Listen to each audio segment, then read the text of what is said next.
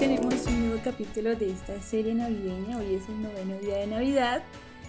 Y fíjense que precisamente hoy tenemos otro caso de familias.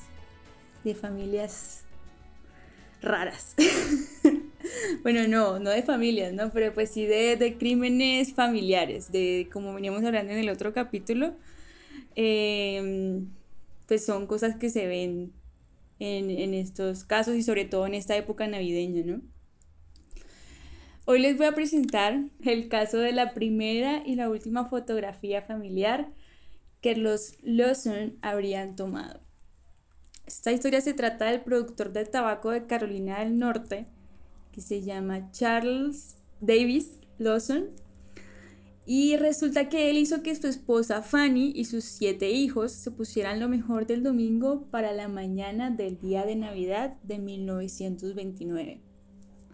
Porque iban a ir a la ciudad y a tomarse una fotografía familiar profesional o sea, iban a pagar para que les tomaran una foto familiar. Y pues era raro porque pues este era como un regalo poco común para una familia tan pobre, ¿no?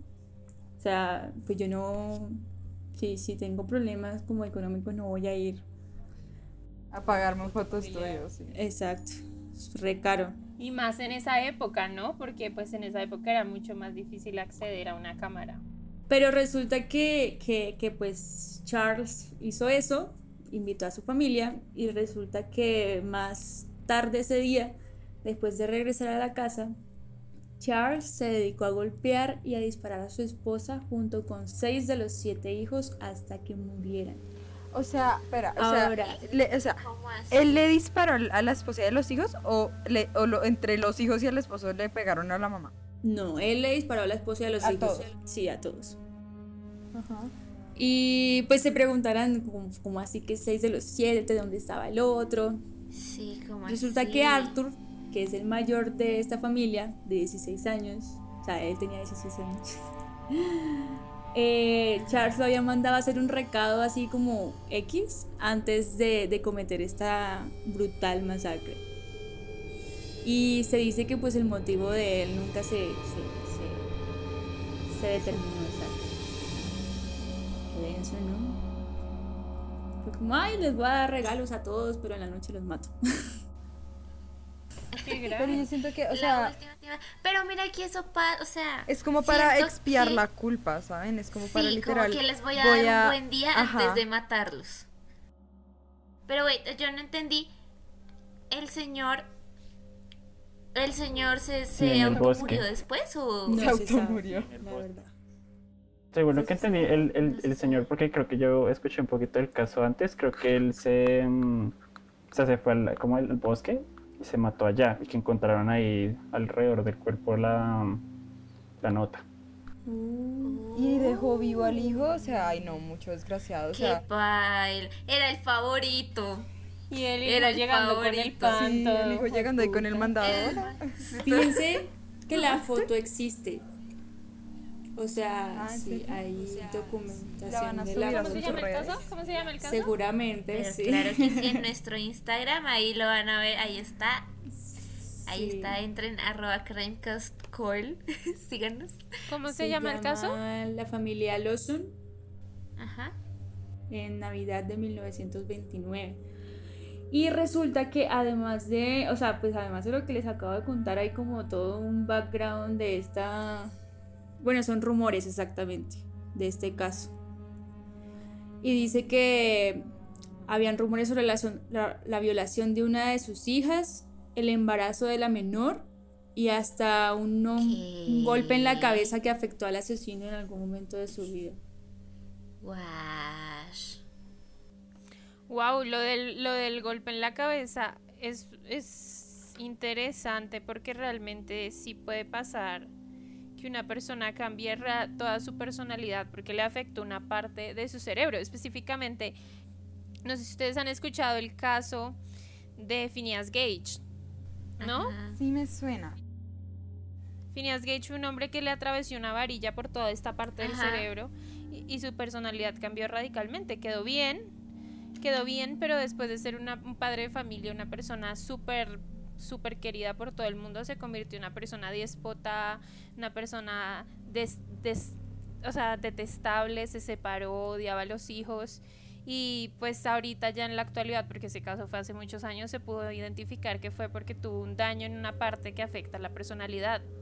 Entonces sí puede pasar. Si el tipo se pegó en la cabeza justo y justo en un trauma demasiado demasiado grande en, esta parte del cerebro, sí pudo generar que él haya cambiado completamente su forma de ser al punto de llegar a ser una persona totalmente diferente. Que no, con, totalmente diferente, exacto. Oigan, por qué grave. Por eso, por eso, ojo con los golpes en la cabeza. Saben que tampoco les recomiendo que se vayan a dormir después de golpearse en la cabeza. Eso es malísimo, malísimo. Ahora, quiero aclarar que tiene que ser es, tiene que ser cero golpe. O sea, digamos, el de Phineas Gage fue una vara que le atravesó la cabeza. O sea, fue, fue algo muy grave que realmente la gente no se si te caes y te golpeas en la cabeza, tampoco es bueno que te duermas. O sea, esto es grave. Pues porque puedes tener una contusión. O sea, se supone que tú tienes que estar consciente. O sea, obviamente no es como, ay, me caí, me pegué. O sea, un gol, uno sabe más o menos qué tan duro se pegó como para decir, uy, no, tengo que ir al hospital porque de verdad me puede estar dando tremendo derrame o quién sabe qué. Exacto. Y uno se pone como todo dizzy, ¿no? Después de golpearse en la cabeza. Ajá. Les voy a contar también un dato que tal vez no sabían y es que realmente pues el estudio de, del cerebro como tal empezó en los años 60, 50 y realmente pues esto fue en 1929, entonces la gente no sabía si esa persona, o sea, en ese momento le atribuían este tipo de cambios de personalidad a Dios. ¿A Dios? Ajá, a Dios o a que estaba loco o algo así, entonces era igual, era como se te metió un demonio, eh, algo hiciste mal, tienes un espíritu por dentro, pero realmente no le, no pues no había un estudio serio, de hecho todavía falta mucho por investigar y, esto pues realmente genera que este tipo de casos nunca se sepa realmente la respuesta, ¿no? Y si fue realmente que tuvo una contusión tan grande en la cabeza que le afectó el lóbulo frontal. E interesante, ¿no? Como un golpe te puede cambiar la personalidad. Igual no es razón para justificar, ¿no? Oye, uno ahí cómo haría, o sea, como... No, pues. realmente no, uno no debería defenderlo porque realmente no se sabe si así fue pero si así lo fuera, esa persona no estaba en sus cinco sentidos, esa persona tenía un daño, era, tenía un problema mental, tenía un problema, un daño en alguna estructura. Entonces, justamente hay personas que cuando las operan o cuando tienen una contusión en ese lóbulo, empiezan a tener eh, como acciones que a la gente le parecen, le parecen asquerosas, digamos, reírse en un funeral o, o hablar de la muerte como como si no fuera nada o hacer cosas eh, realmente que pues no están bien. Veo porque ustedes lo han hecho por sus risas. Eh, pero digamos que... Pero es sin querer. De aquí a terapia. Nerviosa, también, se, también se puede, pero a lo que me refiero es que nunca se va a saber si fue algo médico o fue realmente algo que realmente el tipo estaba... Quiso hacer o es una, es, una mierda, sí, exacto mis conclusiones de este capítulo es, ojo con los golpes en la cabeza. El hijo mayor al parecer es el favorito. Sí. Y... y...